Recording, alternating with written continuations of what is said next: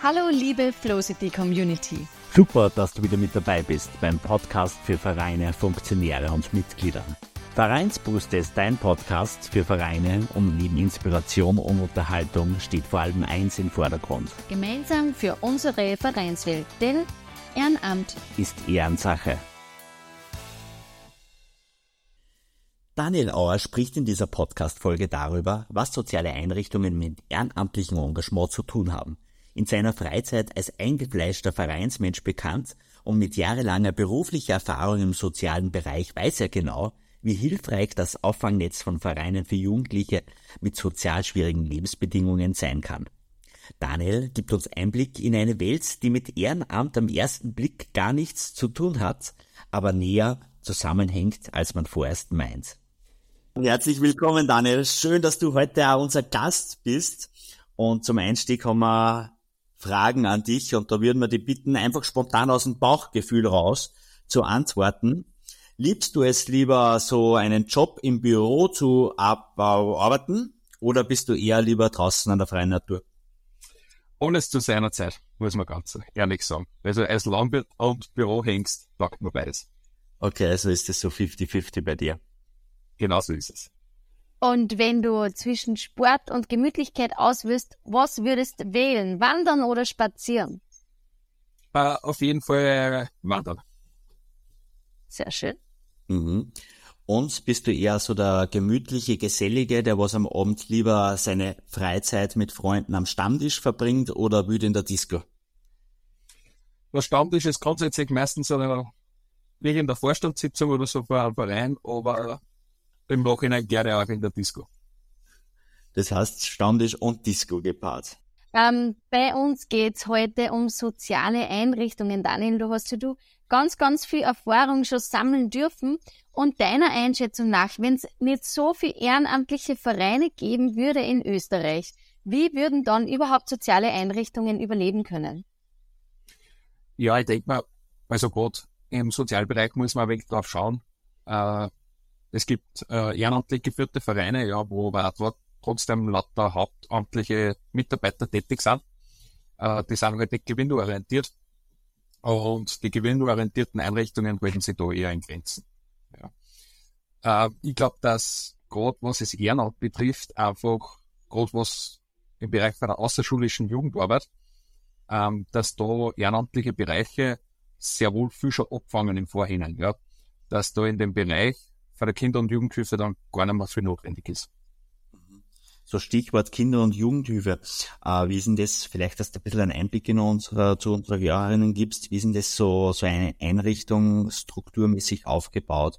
Gibt es da auch Ehrenamtliche oder besteht das rein aus Hauptamtlichen? Das besteht grundsätzlich alles aus hauptamtlichen Mitarbeitern. Äh, Kinder- und Jugendhilfe in Oberösterreich ist ganz wichtig zu wissen, dass es da mobile Angebote gibt, dann stationäre Angebote äh, mobile sind eher begleitend, ja, die sollen schon viel abfangen und erst wenn eine gewisse Grenze überschritten ist, an negative Einwirkungen, dann kommt es zu einer stationären Unterbringung.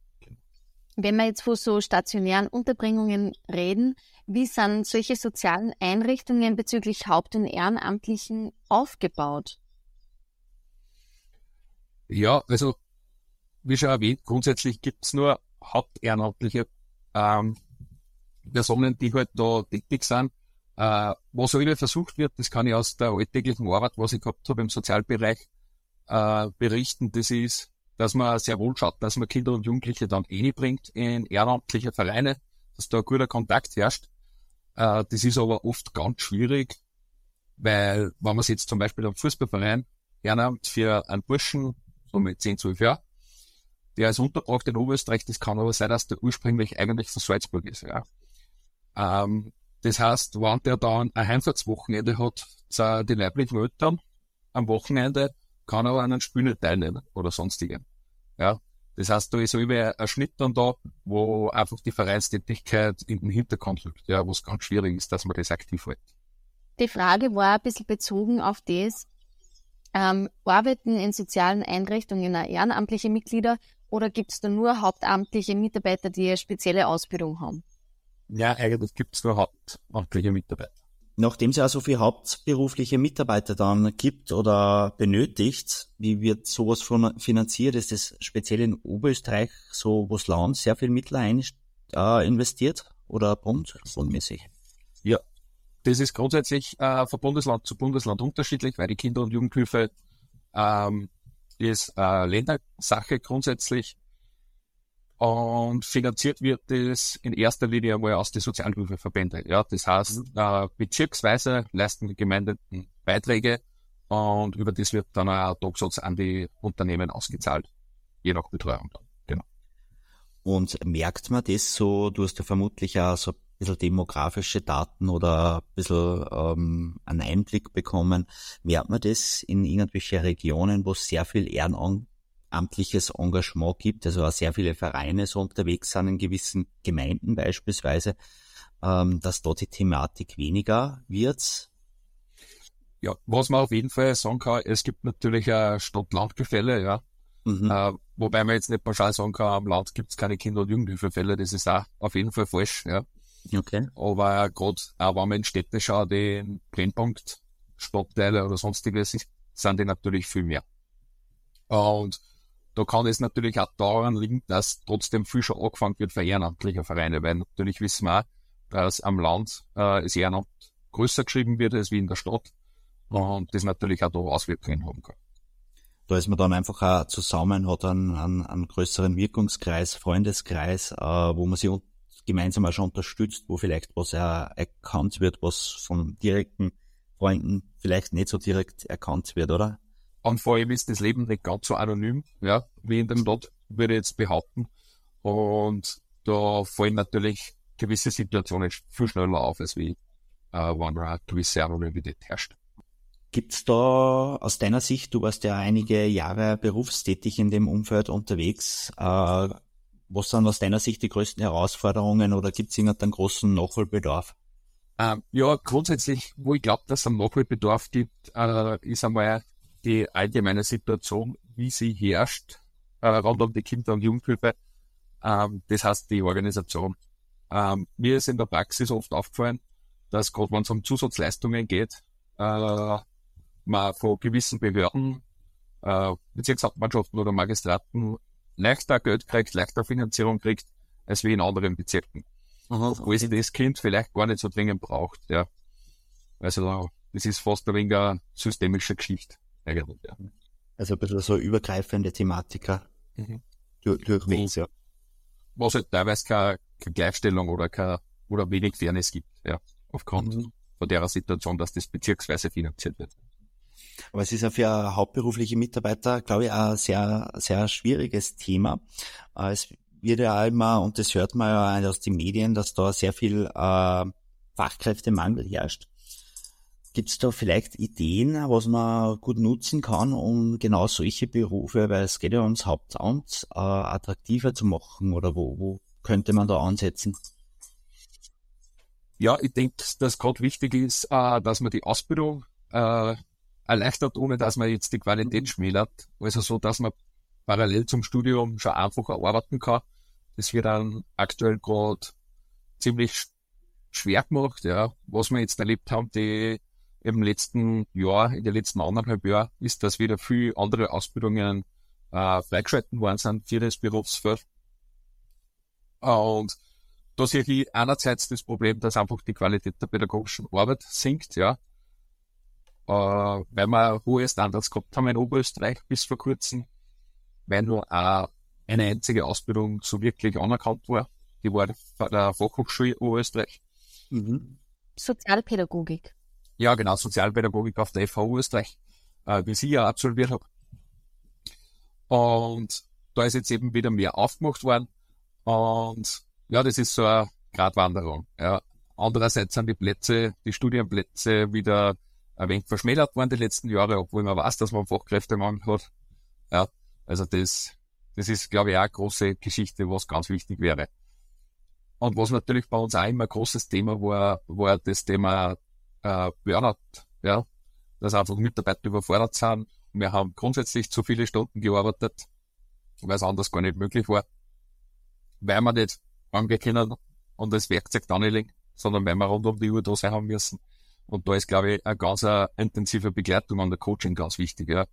Was, was nur intensiviert wird. Es ist schon intensiv, aber dass einfach die Mitarbeiter mehr auf sich schauen können. Ja. Und hast du noch weitere Ideen dafür, wie man überhaupt die sozialen Berufe wieder ein bisschen attraktiver machen kann? Äh, ja, ich würde sagen, da fällt ganz schnell das Wort äh, das Gehalt erhöht.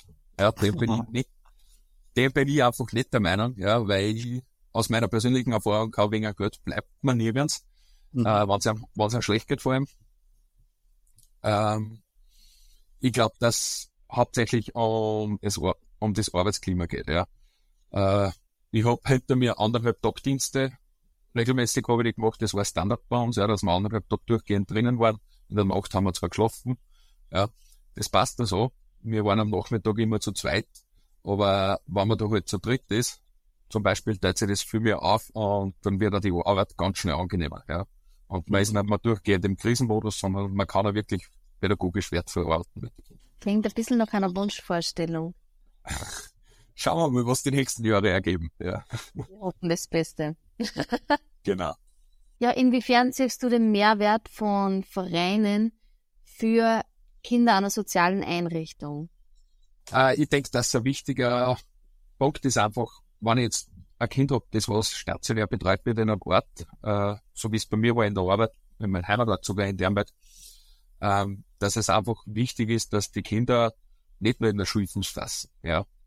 Äh, sie haben Schulkollegen, die gehen ins Fußballtraining, die gehen zur Jugendfeuerwehr.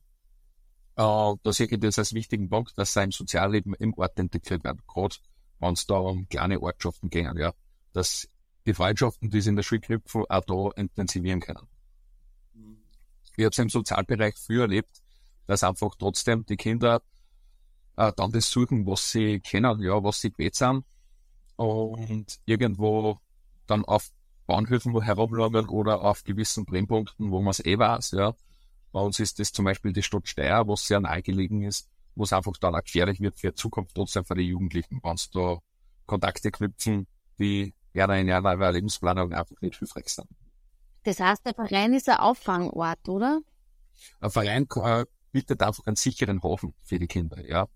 Äh, sie haben da, aber wenn das dann Ehrenamtliche sind, die was nicht speziell ausgebildet sind, aber wurscht, ob das der Fußballtrainer ist, der hat ein Spiel, der weiß das, wurscht, ob das bei der Jugendfeuerwehr ist, äh, da macht das hingehen an Sinn. Ja, die Kinder lernen was und die Jugendlichen und sie entwickeln einen Ehrgeiz und vor allem ein Wir-Gefühl. Ja, wenn ich in einem Verein tätig bin, das fängt mich an, ich kann wo hingehen, ja, wo ich einfach Kontakte knüpfen kann und äh, mein Frust vor der Schule oder in dem Fall sogar von der Wohngruppe ablassen kann, weil das Leben läuft für einen immer ganz einfach ist auch Zusammenleben mit vielen verschiedenen Menschen.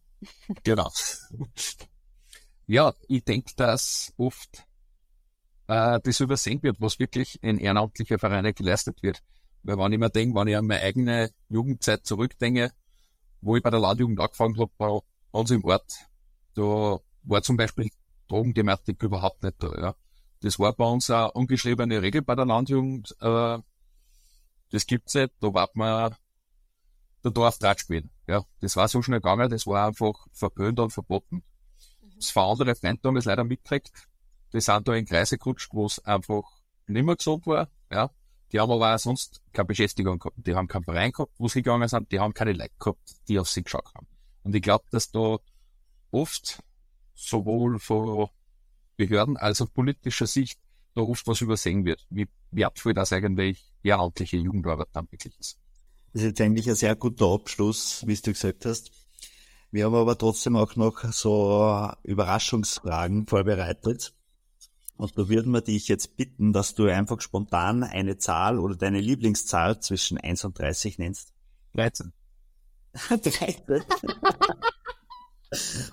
okay.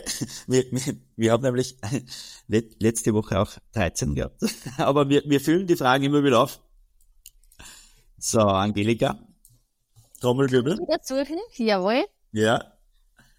Oh, das ist a, die passt perfekt. Die könnten wir sogar, weil wir kennen uns jetzt doch auch schon an einer Neichel ab, persönlich und privat. Die könnten wir sogar für dich beantworten, aber trotzdem stellen wir da die.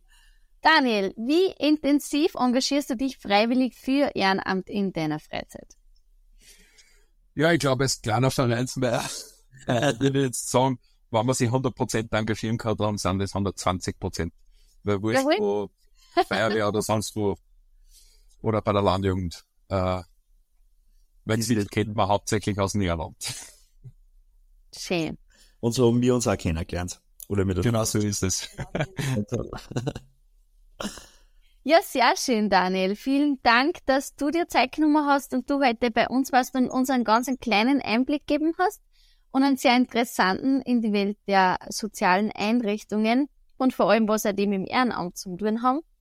Ähm, wir wünschen dir für die Arbeit weiterhin viel Spaß und alles Gute, viel Freude. Wir sagen Dankeschön.